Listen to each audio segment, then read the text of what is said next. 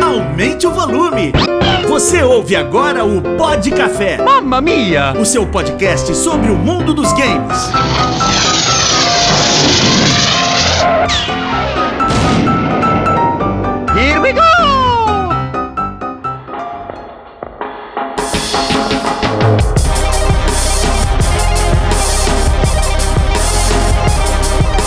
Muito bem, senhoras e senhores, começa agora mais um Pod Café, o seu podcast sobre o mundo dos games. E a gente veio nesta edição, na edição 25, para bater um super papo com o Henrique Sampaio, do canal Overloader. Aí falei certinho, é, mas não para falar, obviamente, do trabalho deles lá no canal, né? Eles já estão há um tempo é, nessa mesma pegada que a gente, falando sobre games, jogando, enfim, mas para falar do novo podcast, da nova produção da galera do Overloader com a produtora B9, que conta a história no Brasil dos games e dos PCs. Se chama Primeiro Contato, uma produção super incrível, uh, desde a sonoplastia, desde toda a pesquisa, você vai poder ouvir. O primeiro episódio já tá lá no Spotify, coloca aí Primeiro Contato. Eu tenho certeza que se você curte o tema, vai se engajar, vai ver até o final. A gente vai falar uh, um pouco mais sobre a produção do podcast, sobre tudo que rolou na pesquisa uh, e na figura aqui do Henrique Sampaio, que vai contar pra gente todos os bastidores de como rolou a história aí, a produção desse super podcast documental Primeiro Contato, que já tá lá no Spotify para você ouvir. A gente vai agora para nossa viradinha de bloco e depois já volta para bater um papo com o nosso convidado, mas antes, não esquece de passar nossas redes sociais, Pixel Café BR e também é claro uh, lembrar você que esse podcast é editado e produzido pelo Black Blue Studio. Então, se você tem qualquer job aí na área audiovisual com foco bem legal em música, produção de podcast, bate um papo lá com a galera do Black Blue Studio. Entra lá pelas redes sociais, fala com o Raulzinho, faz seu orçamento. Você pode também ver aqui a qualidade de produção dos caras. Uh, a gente está aí com o Black Blue Studio há muito tempo e os caras trabalham aí com um nível altíssimo. Você confere aqui na edição desse podcast e de todos os nossos outros produtos audiovisuais, beleza? Vamos então agora lá bater um papo com o Henrique Sampaio, falar um pouco mais do podcast Primeiro Contato.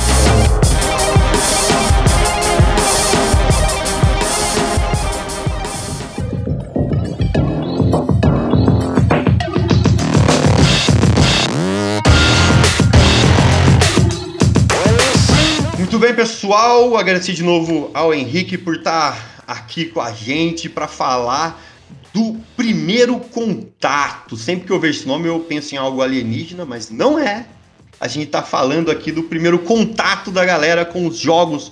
O primeiro contato, eu acho que do Brasil com os computadores, que é basicamente da onde chegaram os jogos aqui em, em, terra tupiniquim. Então, Henrique, fala um pouco da gente, assim, desde a escolha da sonoplastia, que foi incrível, até a linguagem de vocês, que ela é jornalística, mas não é jornalística ao mesmo tempo, assim, vocês têm uma pegada super leve. A sua interpretação também dos textos está incrível, enfim, o podcast está sensacional. Bem, obrigado primeiro pela, pelo convite aí, pelo, pelo papo. É, boa noite a todo mundo. É, é, eu acho que você, me perguntou sobre a ideia, né? De onde veio essa ideia. Isso, fiz tantas perguntas, estou empolgado. É, originalmente, é, eu tinha pensado uma coisa minha mesmo, assim, né? Porque eu pesquisava muito esse, esse período dos anos 90, dos jogos de computador, e eu percebia que essa história não tá na internet, né? Se você pesquisar uh, na internet, você até encontra alguma coisa da história da Brasoft, por exemplo, né? Que foi uma distribuidora muito grande, muito importante é, de softwares e jogos de computador, né, nos anos 80 e 90. Você até encontra alguma coisa, você encontra ali o Wikipedia dela, mas assim, é cheio de lacunas. Você não sabe quem são as pessoas por trás dessas empresas, você não entende é, toda a, a, cronologia da coisa, você não, você não tem uh, muitas informações sobre esse período e sobre esse mercado e cenário, especialmente ali do começo dos anos 80, aliás, entre os anos 80 e os anos 90. E, e, é um, e, e ali é, é, a gente tá falando do, das raízes da nossa indústria, do nosso mercado de games, né? Então é bizarro, assim, você não ter é, é, muito dessa história, especialmente voltado ao PC, né? Porque se você pegar ali as histórias dos consoles e tudo mais, da, da Gradiente, da, da, da, da Tectoy, né? Com Master System, Mega Drive, você até encontra essas informações. Mas agora, quando você se foca em PC, e que foi um mercado muito grande, especialmente nos anos 90, você não encontra muita coisa. Então, por conta dessa, dessa lacuna, né, eu fiquei um pouco intrigado e eu tinha essa ideia de escrever um livro, de pesquisar, de ir atrás dessas informações, desses personagens. Até que no começo de 2020, eh, a gente decidiu lá no Overloader fazer um enfoque maior em podcasts, então a gente se voltou à produção de podcasts. E eu dei essa ideia, né? Olha, eu tenho uma ideia que eu poderia transformar em podcast, eu adoro o formato de storytelling, né? Porque eu estava acompanhando, acho, acho que o caso Evandro. É, além de outros podcasts, né? Eu sempre gostei também muito de documentários. Então, é, eu dei essa ideia. Eu adoraria escrever essa história no formato storytelling, né? No formato documental narrativo em podcast. É, e, e, eles me deram o sinal verde, eu fui lá, fiz um piloto, eles ouviram, eles adoraram, o pessoal por trás também da, dessa produção adorou, e eu mandei bala. e e assim, tudo de uma maneira até meio nebulosa, porque eu não sabe, quando você está produzindo um documentário, você não sabe exatamente aonde você vai chegar, né? Porque parar, embora né? é, é, um, é um roteiro, você até consegue elaborar mais ou menos assim um roteiro meio superficial, uh, estabelecer algumas ideias para onde você acha que você vai e tudo mais, mas conforme você vai descobrindo, montando esse quebra-cabeça, né, elaborando ali a partir das entrevistas, das informações que você vai coletando, uh, estabelecendo ali o escopo da coisa, você vai acabar tomando algumas decisões, né? Do tipo, qual que é o tamanho? Uh, onde essa história começa e termina? Porque, no fim das contas, é uma história. Você está contando uma história. Tem que cortar ela, né? Não tem jeito. Exato. Você vai ter que editar e tudo mais. E, inicialmente, a gente pensou em oito episódios, acabamos, acabamos estendendo para 12. É, justamente porque eu fui coletando muitas histórias, foram mais de 50 entrevistas que eu fiz ao longo Nossa. de 2020, 2021. E, e, e, acabei encontrando, assim, encontrando alguns temas, né, delineando esses, essas histórias, esses temas. Então, uh, começou, começou daí, assim, dessa, a, a, ideia original era, era escrever um livro e acabou virando esse podcast documental, até seguindo essa, uh, essa, essa nossa guinada a podcasts, né, no começo de 2020. Foi então essa a mudança né, da ideia do livro pro podcast foi mesmo uma coisa de que já que o Overloader estava tomando esse rumo, então você encaixou lá mais do que é. alguma coisa de ah porque precisou ou porque era mais fácil, né? Ou mais difícil na verdade. Não, é de fato era para bater com o nosso foco, uhum. uh, nosso foco de daquele ano, né? Tipo, de uhum. produção uhum. mesmo, tá? A gente vai se focar em podcast porque a gente acha que é um, é um, uh, um meio que pode trazer mais retornos pra gente enquanto empresa, enquanto um, nós somos em três, né? É, enquanto um grupo ali que, tava, que tá produzindo e, enfim, é, a gente vive do, do, do, nosso site, né? Da nossa, do nosso, do, da nossa produção. Então a gente achou que poderia render alguma coisa. É, é mas é curioso, né, que agora que o podcast está sendo lançado, né, um episódio por semana e tudo mais, é, já existe todo um, um, um, movimento agora de tentar transformar o podcast em livro. né? Então fazer o caminho inverso. É porque tem é. muito a cara, né? Assim, só pra. Eu. Há pouco tempo atrás eu li o Sanctuary de Pixels, de Pixels, né? Do Schreier. E é, é, é meio que essa pegada de contar a história, né? Você conta a história, ele conta a história dos estúdios, você tá contando a história de, da chegada, né, do, do, contato do pessoal com os PCs e de quem fez isso, né? Não é só tem todo eu eu vi a entrevista pro pessoal do Terra, né, para Bárbara e pro, pro Pablo, que eles comentam isso como, né, é, é, PCs e jogos, mas o primeiro episódio é muito falando sobre o, a, a, parte política, a histórica que o país se encontrava, como é que, né, ele dá todo esse contexto, mas ele também fala das pessoas, né? Ele depois vai para quem quem trouxe quem fez, né? Quem, que tá por trás disso tudo, que é que nem você falou, né? As pessoas quase não conhecem, a gente não tem muitas ideias de, de quanto, quanto, quanta coisa o Brasil fez nessa época, né? Por mais que algumas coisas, como o próprio podcast mostra, sejam né, meio nebulosas em alguns é, é, a minha intenção sempre foi, assim, eu acho que duas, uh, duas, uh, dois pilares, assim, para mim, né, que me guiaram bastante. Sempre foi inserir a, nossa história dos computadores e dos jogos na história do Brasil, porque eu acho que é, é, é, uma falha muito grande que jornalistas de, de, de, games cometem normalmente, é de tratar os videogames como uma coisa é, fechada, né? Quando na verdade a gente está falando de um de, de, algo que, que não existe numa bolha, né? Está dentro de uma sociedade, está dentro de um contexto histórico, econômico, etc. É, então, quando você faz essas pontes, você consegue entender melhor uh, a história enquanto história mesmo, enquanto uh, contexto histórico. E, e, você acaba tratando né, o seu, o, o seu a sua seu campo de estudo ali com, com mais respeito, né? Porque você está valorizando aquilo, você está tratando ele como história. Isso, eh, ou seja, você está fazendo as conexões para que uh, você consiga, inclusive, entender um pouco mais da, do, do, nosso mercado, da nossa indústria, do nosso público, né? Enfim, uh, você acaba valorizando mais e, chegando a mais lugares, né? Isso é o que eu acho mais importante. Então tem essa questão da contextualização, e ao mesmo tempo, uh, você mencionou uh, sobre personagem. Ah, sim. É, tem, essa, tem um pouco disso, né? Da gente também ter a nossa perspectiva, assim. Porque a gente, quando a gente pensa em história dos jogos, e vai, você vai procurar na Wikipedia ou na internet, enfim, você vai acabar caindo na perspectiva de quem dominava essa tecnologia e quem dominou esse mercado, né? Então você vai acabar caindo na, na perspectiva dos norte-americanos, dos ingleses, dos japoneses. É, mas e a nossa perspectiva? Ok que a gente nunca... A gente patinou muito ali na nossa indústria, nossa produção, né? Eu acho que a gente consegue pensar, assim, num, numa indústria nacional de, de games de alguns anos para cá, mas... É. É, mas, na verdade, essa, essa, essa indústria ela já tinha suas raízes lá nos anos 80, né? É, isso eu já, já começo a abordar lá no primeiro contato. E Uh, eu tenho episódios específicos, né, sobre produção de jogos no Brasil, sobre uh, o começo dessa indústria. Então é muito assim de, de também explorar e tentar encontrar as nossas perspectivas enquanto Uh, uh, enquanto nação, enquanto um povo que consome jogos, que tem os jogos ali como um, um sabe, tipo, é uma coisa do, do, nosso tempo, é uma coisa que faz parte das nossas vidas. Então a gente tem que ter a nossa perspectiva, a nossa história, né, uh, os nossos valores, os nossos, enfim, assim, a, a, gente faz parte disso. A gente não pode simplesmente deixar que a história que vem de fora domine a nossa perspectiva e a gente uhum. compartilhe a mesma, essa mesma trajetória que na verdade não é a nossa, né, é a traje, trajetória de outros países. Então é, é por mais que a nossa história esteja, como você mencionou, né, muito mesclada ali com muitos conflitos uh, políticos, econômicos. É um momento de um caos econômico muito grande, não só econômico, mas político também, né? Essa, essa passagem dos anos 80 para os anos 90, uh, eh, a questão da, do pós-ditadura. É, os planos econômicos, hiperinflação, depois o plano Collor. E tudo isso, assim, tornou, tornou a vida do, do, brasileiro um inferno, assim. Era um momento muito turbulento. Mas a nossa história com os videogames nasce nesse momento. Então não tem Ali... como você desassociar uma coisa com a outra, né?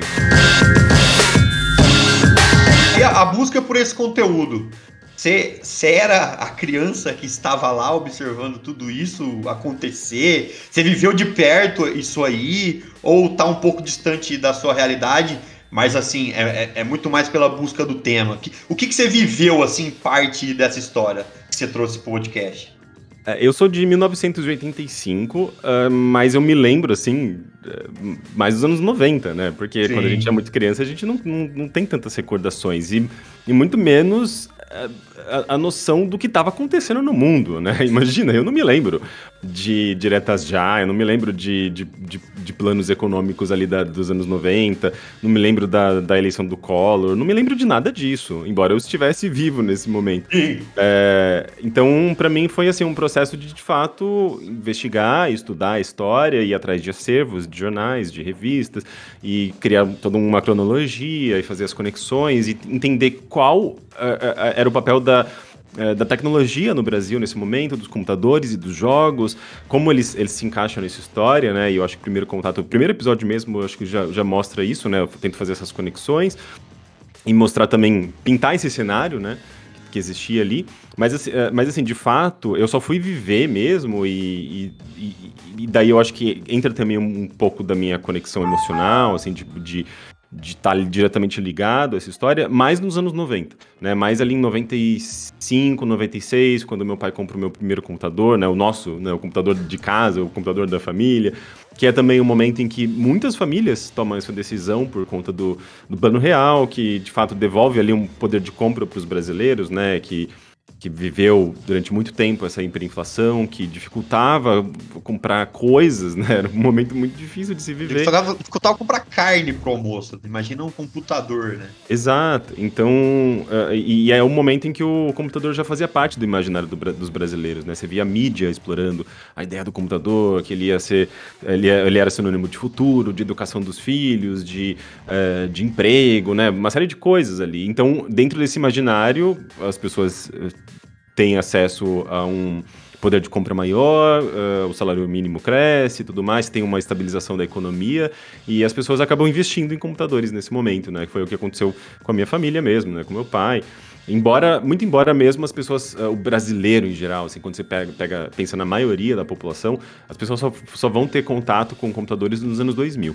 É, então, é, inclusive, eu acho que eu, é, no próprio primeiro contato eu começo muito com essa informação, né? De como a gente estava não só atrasado tecnologicamente, mas como é, é, a gente só, só, consegue pensar numa ideia ali de, de, acessibilidade, né? De inclusão digital, mais ali nos anos 2000 mesmo, né? Porque é, a gente tinha, teve, teve uma série de problemas, né? Para conseguir ter acesso aos computadores antes.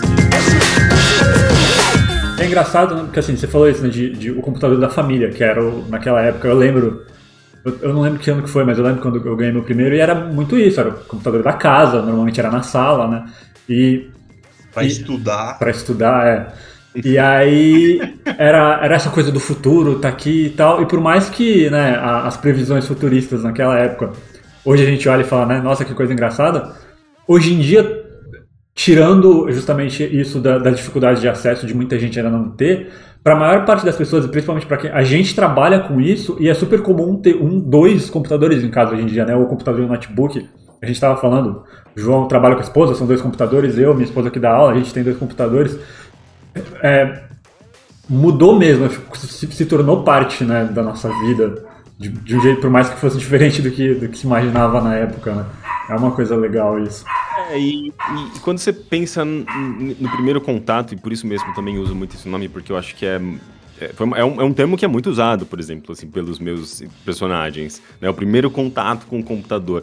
É uma coisa muito emblemática, assim, é muito... O computador, ele tinha uma, uma aura meio misteriosa, né? Especialmente nos anos 80, que as pessoas, de fato, não entendiam que era um computador. E os jogos, inclusive, inclusive ajudam a, a a quebrar um pouco esse, esse estigma, né? Porque o jogo ele traz diversão, ele traz um certo uma certa emoção, sabe? Tra traz uma coisa é, traz vida, né, pro computador, que é uma máquina fria, especialmente se você está pensando ali no começo dos anos 90, nos anos 80, em que era, você entrava, ligava o computador, aparecia uma tela preta, ou verde, se fosse... Tinha Windows, né? Era código, era linha de código, era uma loucura. Exato, então era meio assustador, assim, era muito intimidador. Então os jogos, eles acabavam uh, ajudando a, a tornar o computador um pouco mais amigável, digamos assim, né? É, e é muito curioso, assim, as pesquisas que eu tive acesso, e eu até menciono esses dados no próprio podcast, tanto nos anos 80 quanto nos anos 90, os jogos eles eram as atividades mais populares nos computadores. Então, por mais que os computadores uh, tenham saído dos escritórios ali nessa virada dos anos 70 para os anos 80, mesmo dos anos 80 para os anos 90, por mais que eles tenham saído dos escritórios, né, onde eles foram primeiramente adotados, para entrar nos lares, nas casas dos brasileiros, muito com essa ideia né, da produtividade, organização, é, fazer orçamento de casa, não sei o quê, é, você vai ver que na verdade as pessoas estavam mais menos jogando. Jogar. Elas estavam mais jogando, exato. Então, é, isso é meio dissociável. Por isso mesmo que é, eventualmente é, você tem todo um nascimento ali da, do mercado de games muito forte, né? Muito por conta da entrada do PC na casa das pessoas. Ok, que assim, você tem todo esse mercado paralelo dos consoles, que também é uma coisa muito grande, que nasce com muita força nos anos 80 aqui no Brasil. É, mas se você pega os anos 90 e começa a analisar o mercado, você vê que tem mais empresas, tem mais investimentos é, na área de PCs do que nos consoles. Porque no, no, nos PCs, uh, primeiro, você não tem que ter a, a autorização ali da, da SEGA, da Nintendo. Então você tem empresas brasileiras que surgem produzindo uh, CD-ROMs interativos, jogos para console, para PCs, uh, enciclopédias. Daí você tem o nascimento todo da, de uma rede de, de de, de, distribuição de CD-ROMs pela, pela banca de jornal, pela banca de revista, né? Você tem as revistas de CD-ROMs que trazem demos, shareware, jogos completos. Daí você tem várias empresas que atuam no mercado de varejo com, com games também, né? Abrasoft, a MPO, Tectoy, tem várias outras. Então, você tem, nasce um ecossistema muito grande a partir do momento que as pessoas começam a comprar computador. E muito desse, desse ecossistema é voltado para o entretenimento, né? Para o jogo, pra, ou para o jogo educativo também, ou para aquela coisa que misturava meio que informação com entretenimento, né? Que era muito comum nesse mundo pré-internet, né? A gente está falando de um mundo que não tinha internet, as pessoas não tinham rede social. Né? Elas ligavam o computador não tinham, não tinham o que fazer, elas tinham que colocar o CD-ROM lá dentro. Ficar vendo o Almanac Abril. É uma coisa que eu muito.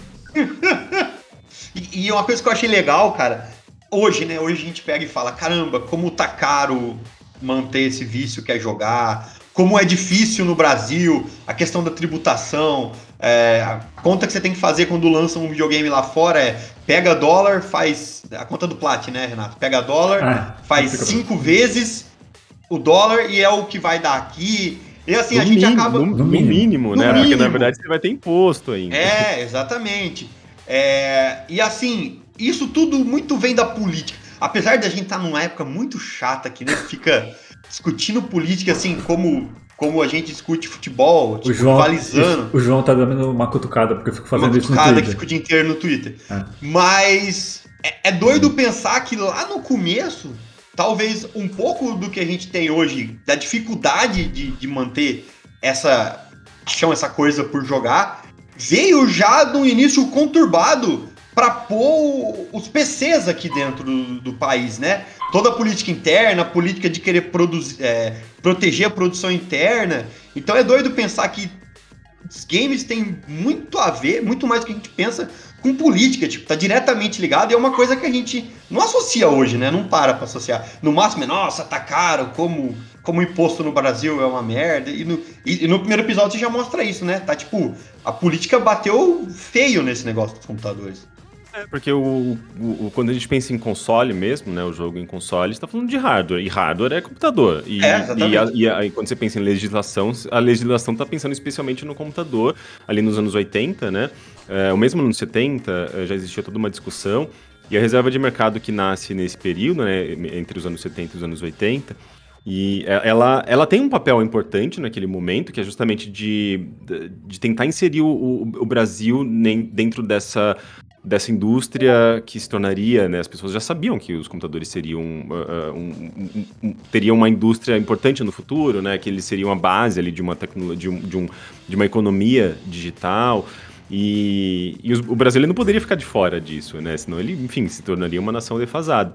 Então, é, existia ali um papel importante né, nesse, nessa história da, da, reserva de mercado, só que ao mesmo tempo ela não é, é tratada da maneira correta, porque o Brasil estava passando por um período muito difícil, justamente é. economicamente, por uma série de é, decisões equivocadas, tanto do, do, do, do, regime militar, né, que, que em partes é uma das responsáveis pelos, pelos problemas econômicos é, que o Brasil enfrenta nos anos 80, mas também é, por decisões de outras nações, o próprio Estados Unidos, né, como sempre os Estados Unidos interferiram interferindo muito diretamente na, na realidade de outros países, especialmente da América Latina. Então, é, como que você vai, vai tratar adequadamente certas coisas super grandes, importantes, quando o país está fundado numa série de problemas, né? Então foi é, uma, é, um momento muito complicado, e daí entra o Collor, e daí, enfim, é, é, essa história vai estar vai tá bem, bem, esclarecida, eu acho que no episódio 2. É, mas, de, de, qualquer forma, é, eu conto essa história meio que cronologicamente, mas eu sempre faço também uns flashbacks, assim, para deixar, para meio que usando os, os recursos que eu tenho ali para facilitar o entendimento, para tornar tudo isso muito didático, né?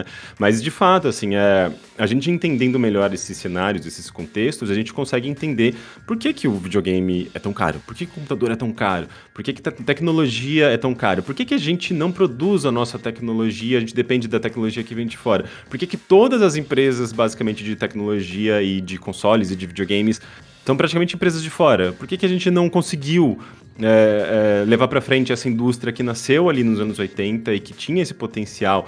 Então, é, são muitas, muitas perguntas né, que eu comecei a fazer e comecei a encontrar essas respostas é, nessa pesquisa e que e eu coloquei ali no, no primeiro contato.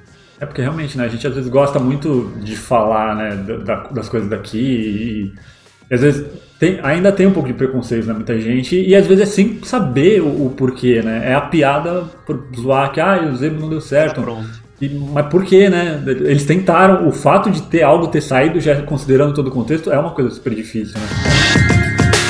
Falando né, da parte de produção mais agora, é, é isso, você falou de mais de 50 entrevistas, né, cara? Tipo, é, é, muita gente, eu imagino que algumas foram surgindo conforme você foi, né, é, puxando a investigação e tudo mais, entrevistando outras pessoas. Teve alguma que foi quase impossível? Teve alguma que quando você conseguiu finalmente falar com a pessoa, você falou, ah, Consegui. Essa aqui vai ser uma que eu vou guardar. Teve, teve algumas, teve algumas impossíveis. É, eu, te, eu, tive vários, tive vários, lidei com várias situações. É, eu tive uma situação, por exemplo, de personagens que eu menciono, que são personagens super importantes, que eu revirei a internet inteira e não consegui encontrar nada, assim, não consegui encontrar absolutamente nada. Eu encontrei processos judiciais, mas não encontrei as pessoas. É, e, e, daí é o eu. Acontece. Pois é, né? E daí eu tentava conversar com pessoas que conheciam, que tinham trabalhado juntas e tal, e essas pessoas também não sabiam, assim, pessoas que desapareceram. É, lidei com isso, lidei, por exemplo, com é, uma pessoa que se mudou para a Alemanha no começo da década de 2000. Depois de muitas tentativas, por meio de contatos, acabei chegando até o WhatsApp dela, falei com essa pessoa, é, mas assim, não consegui convencer é, a pessoa participar, sabe? Ela não queria participar de maneira alguma. É, e por mais que eu tivesse ali, tipo, entrando num papo, sabe, para tornar a coisa bem mais. É, criar uma, um certo laço, sabe? Tipo, assim, mostrar que, não, vai ser legal, é. sabe? De criar uma confiança, assim, ganhar uma confiança, não, não consegui, sabe? É, então, foram algumas situações, uh, mais ou menos assim, assim, que me impediram uh, de colocar alguns personagens que eu considerava, assim, bem importantes nessa história. Mas isso não me impediu de contar essa história, até porque uh, quando você tem. Quando você conhece, assim, tipo, é um, a gente tá falando de um cenário em que muita gente se conhecia, muita gente tinha uma noção do que estava acontecendo, então é, você acaba obtendo essa história, né, essas informações por outros ângulos, né, por outras perspectivas, o que acaba funcionando também. É meio que aquela coisa de, ó, eu vou contar de todo jeito a história, você pode dar a sua parte ou então os outros vão contar por você, né? Esse o cara não quer... É, o, o, o, direito à resposta, essas coisas eu sempre uhum. fui atrás, assim, sempre tentei é, respeitar o máximo possível, né, a, a, a o direito das pessoas a, a responderem, a terem sua própria voz ali, né? É, mas nem sempre as pessoas queriam participar. Né? Sem desvalorizar um personagem ou outro. Teve um personagem que falou, caraca, quero muito falar com esse cara, ou, ou alguém que já fazia parte do seu imaginário nessa época e que você falou, nossa, consegui ou eu quero muito falar com esse cara, enfim, teve algum personagem maior? É, eu encontrei uh, praticamente todas as pessoas mais importantes que eu, que eu que eu sabia que faziam parte dessa história, né? Ou, digamos, até alguns protagonistas, assim, o próprio Paulo Roque, que é o fundador da Brasoft, é uma pessoa muito importante nessa, nessa narrativa. Ele foi fácil, assim, até chegar até ele, ele respondeu, ele foi super é, participativo, me ajudou bastante. O WhatsApp foi muito importante nessa, nessa nessa questão da, da, comunicação, né? Porque é um podcast, então é áudio. Então eu conseguia muitas vezes mandar um áudio, a pessoa me respondia em áudio e eu já tinha autorização de usar esse áudio no podcast, né? Tem esse lado bem orgânico, assim, da produção que ajudou bastante. Mas é. É, é curioso, assim, na verdade, os meus personagens favoritos, meus mesmo, assim, tipo, enquanto pessoa que, que investigou e está contando essa história, são as pessoas que eu não conhecia, assim, as pessoas uhum. que, eu, que eu é, não. Eu só fui é, entender o papel delas, só fui descobrir a existência delas. É, pesquisando, depois de conversar com, com outras pessoas, fazer essas primeiras entrevistas. Né, uma dessas personagens é, me, me deu uma entrevista de quatro horas. E é uma pessoa que fala, fala, fala muito, assim, mas conta histórias maravilhosas e é super articulada e teve um papel super importante, né? Uma mulher que trabalhou na Brasoft. Então, é, foi, foram muitas descobertas, assim, né? E essa coisa acaba é, deixando você ainda mais envolvido, mais, é, mais intrigado, né? Com, com, com toda essa história e, e, e acaba, de certa forma, eu acho que é, esse, esse meu envolvimento, né, também com os personagens, acaba me dando assim uma inspiração para contar essas histórias, né? Porque eu falo, caramba, essa pessoa, essa pessoa é muito importante, o que ela fez é muito importante, eu preciso tratar muito bem é, essa história e contar bem essa história, sabe? Então é, tem uma relação emocional mesmo, sabe? Assim, porque eu participei enquanto consumidor nessa época, né, da pessoa que comprava os jogos e tudo mais. Eu acabava descobrindo às vezes, nossa, tipo, esse jogo que eu comprei que chegou até minha casa, só aconteceu isso porque essa pessoa tomou uma decisão que permite, sabe, tipo, que ela para ela licenciar esse jogo uma produtora tal de uma reunião que ela fez lá na Inglaterra. Ela sabe, nunca coisas... teria jogado. Exato, assim, é uma, é uma, uma, uma reação em cadeia, digamos Sim. assim, né? Então, então acaba sendo muito legal, assim, é, ter um pouco dessa, dessa noção, assim, meio que dos bastidores e ao mesmo tempo, né, essa perspectiva de alguém que está montando essa história, mas que viveu também essa história, né, enquanto consumidor. É, e, e, é muito louco como que a tecnologia te ajudou, né? Você falando tecnologia, e, e é um negócio que até você fala, né? É, varia muito a qualidade do áudio de um entrevistado para outro e, você, e vocês fizeram até questão de apontar isso a gente. Gravamos na pandemia do jeito que deu para gravar, mas a, a, qualidade de áudio de cada um é diferente, né? Não tem um padrão. Mas o legal é que eu acho que vocês conseguiram reverter isso muito bem, né? Vocês acabaram colocando isso como uma questão estética. Eu vejo que em muitos momentos acaba entrando até como uma questão estética também, né? E aí eu acho que tem muito, muito parte da produtora é, de trazer. É meio sci-fi as trilhas sonoras, tem uma hora, aí você fica. Você fica, tem horas que fala, fala assim, caralho, isso é Stranger Things, isso é o quê? Porque realmente. É, não. É, traz muito aquela. Então, é, é uma coisa que vocês acertaram muito, assim, né? E, e no final você fala tem muita gente envolvida, né? Então é uma parada muito doida, assim, realmente. Em termos de. É, a, a trilha sonora, eu, eu, eu, sou uma pessoa muito musical, assim, né? Eu tenho meus discos ali atrás. É, eu gosto muito de, de, música eletrônica, né? Eu sempre gostei muito de é, música ambiente, é, Kraftwerk, assim, tipo, nomes bem importantes da música eletrônica nos anos 80, 70. Então eu sempre, eu, eu quis mesmo encaixar bastante coisa ali de música eletrônica. E eu acabei encontrando, né, o Casemiro Azevedo, que é um compositor é, de Porto Alegre. Ele fez um trabalho muito legal, assim, com Nossa, sintetizadores. É, daí, de fato, a gente conseguiu construir ali uma, uma trilha sonora original, né? Ele compôs tudo, ele que produziu, é um trabalho espetacular. E, e, a gente, e eu, eu consegui também encaixar algumas músicas de artistas brasileiros também que compõem músicas mais ou menos no mesmo estilo, né? O Matheus Leston, o Windows 96, que é um cara que produz, um cara de São Paulo que produz um som meio vaporwave, assim, que tem essas, essa coisa dos anos 90, né? Essa sonoridade dos anos 90. Então, é, é bem, eu acho que é bem rico musicalmente e eu Uh, e, eu, e assim, eu, eu, eu, gosto muito de trabalhar com música porque ela traz emoção, né? Ela traz, ela ah. enaltece a história, ela enaltece os sentimentos que você está tentando explorar nessa história. Então é um podcast, assim, bem musical mesmo. Não, mas é uma, uma parada que, que me pegou muito, porque até podcast mesmo, eu, eu ainda sou eu ainda sou um cara muito ligado na rádio. Eu gosto de ouvir rádio, de escutar rádio. Mesmo que a rádio hoje está na internet, eu tenho essa parada da rádio. E rádio sempre tem esse muito é, musical, é a vinhetinha, é a, é a, virada de bloco. Então eu curto isso pra caramba. E a hora que eu vi, velho, que, que tipo a música meio que abraçou o podcast, assim, ó. Vem cá, tá ligado? Cara, eu falei sensacional. Eu, eu também onde dá para colocar música, eu tento colocar música nas produções, assim. E é um bagulho que eu curti muito, assim, foi uma. É, foi uma parada assim que vocês acertaram também. Enfim, podcast todo tá, tá muito. tá muito sensacional. Uma coisa que eu gostei muito é que, que, que é pequena, mas que eu tava atenção, é que assim, vocês sempre pontuam, mesmo quando a pessoa, é uma pessoa que já falou, você fala novamente, tal pessoa falando.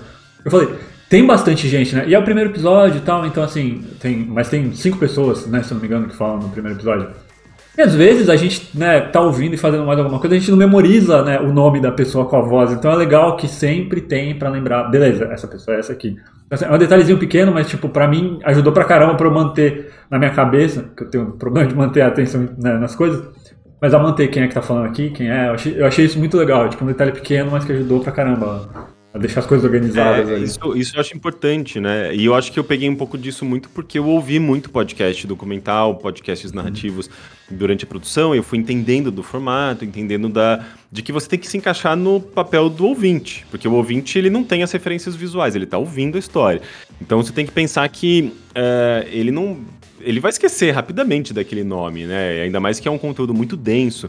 Então você tem que lembrar, você tem que fazer esses comentários. Eu tô ali não, não só como um narrador, mas eu tô ali como uma pessoa que tá contando essa história pro, pro ouvinte, mas também fazendo alguns comentários, lembrando, é, trazendo ele mais para perto da história, né? Então eu tenho um, um, papel meio duplo ali, né? De, de alguém que tá tá bem próximo, né, do, do ouvinte, que tá guiando o ouvinte, que tá lembrando ele da, uh, da, desses personagens, trazendo as informações de uma maneira mais coerente, né, ajudando ele a entender essa história. Então é, é, é algo que você vai pegando o jeito ali e vai, e vai se tornando bem natural, né? Eu acho que as pessoas, eu acho que elas vão, uh, talvez elas pensem né, nessa, nessa sobrecarga inicialmente, mas quando elas percebem que eu tô pegando na mão ali, vamos lá, vamos com calma, eu, tô, eu, vou, eu vou te explicar, tá? eu acho que elas se sentem um pouco mais confortáveis. Henrique, deu tempo aqui, cara, infelizmente. Uh, quem quiser acompanhar mais do Henrique, obviamente, no primeiro contato, quantos episódios tem para sair ainda? São 12? São pelo menos 12 episódios e eu, a gente vai ter também alguns episódios extras ah, é, com histórias que as pessoas podem mandar, né, histórias dos seus primeiros contatos com computadores. Ah, é, no finalzinho de cada episódio eu deixo um recadinho lá com um número de telefone no qual elas podem mandar um áudio via WhatsApp mesmo, inclusive falando do WhatsApp, né? Elas podem contar essa história para mim e daí a gente vai selecionar as melhores histórias para um episódio extra, assim, com as histórias dos ouvintes mesmo. Dia 26 sai o segundo episódio, que o segundo episódio fala sobre o quê? O segundo episódio ele vai dar continuidade a essa história do, do primeiro episódio, né? Assim, mas é basicamente a, a, toda a questão do, do Collor, do, do, do, do, impacto que ele, que ele causa ali no, na reserva de mercado e no país, né? Economicamente como um todo. Mas também, paralelamente a isso, a história do, do nascimento da Microsoft Games, como ela ah. traz os primeiros jogos é, oficiais, lançados oficialmente para PC no Brasil, com, pensando já em localização, em caixas em português, né, todo esse o começo desse, dessa operação da Microsoft Games. Não, legal. E você também tá lá no Overload, né? A galera pode encontrar também no Overloader. Overloader. Né? É, Overloader. É, e, enfim, cara, o espaço é teu aí, se quiser dar um recado, falar onde a galera pode encontrar, já tem esse projeto em andamento, enfim, mais projetos, fica à vontade. Sim. É, bem, é, antes, antes de mais nada, muito obrigado pelo convite, pela oportunidade. Vocês podem encontrar a gente lá no overloader.com.br. O DR final, né, o, aliás, o DR do Overloader né, é mudo. Tipo, sei lá, é, que que Grinder. Eu lembro do Grinder.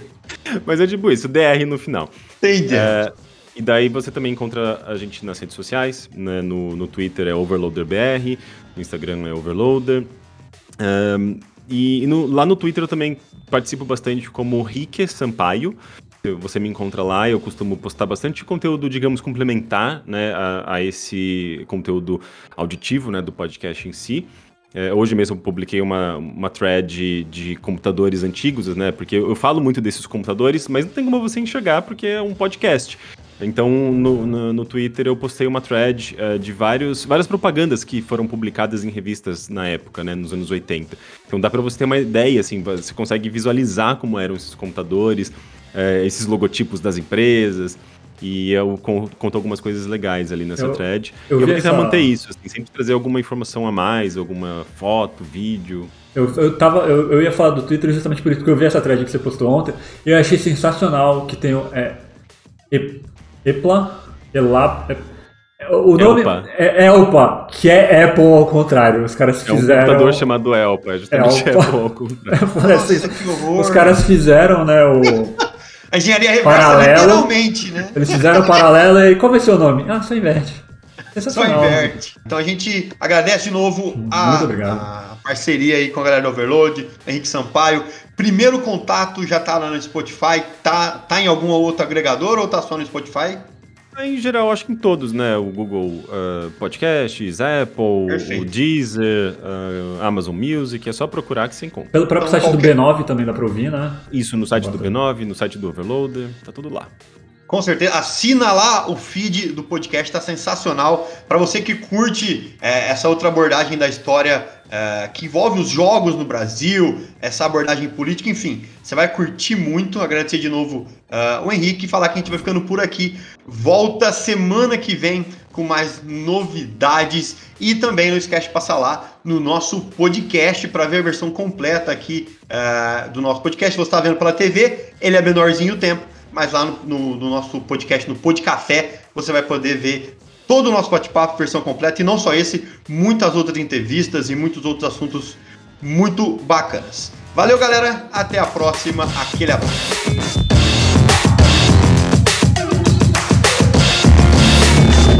Você ouviu o Pod Café, uma produção do Black Blue Studio e do Pixel Café.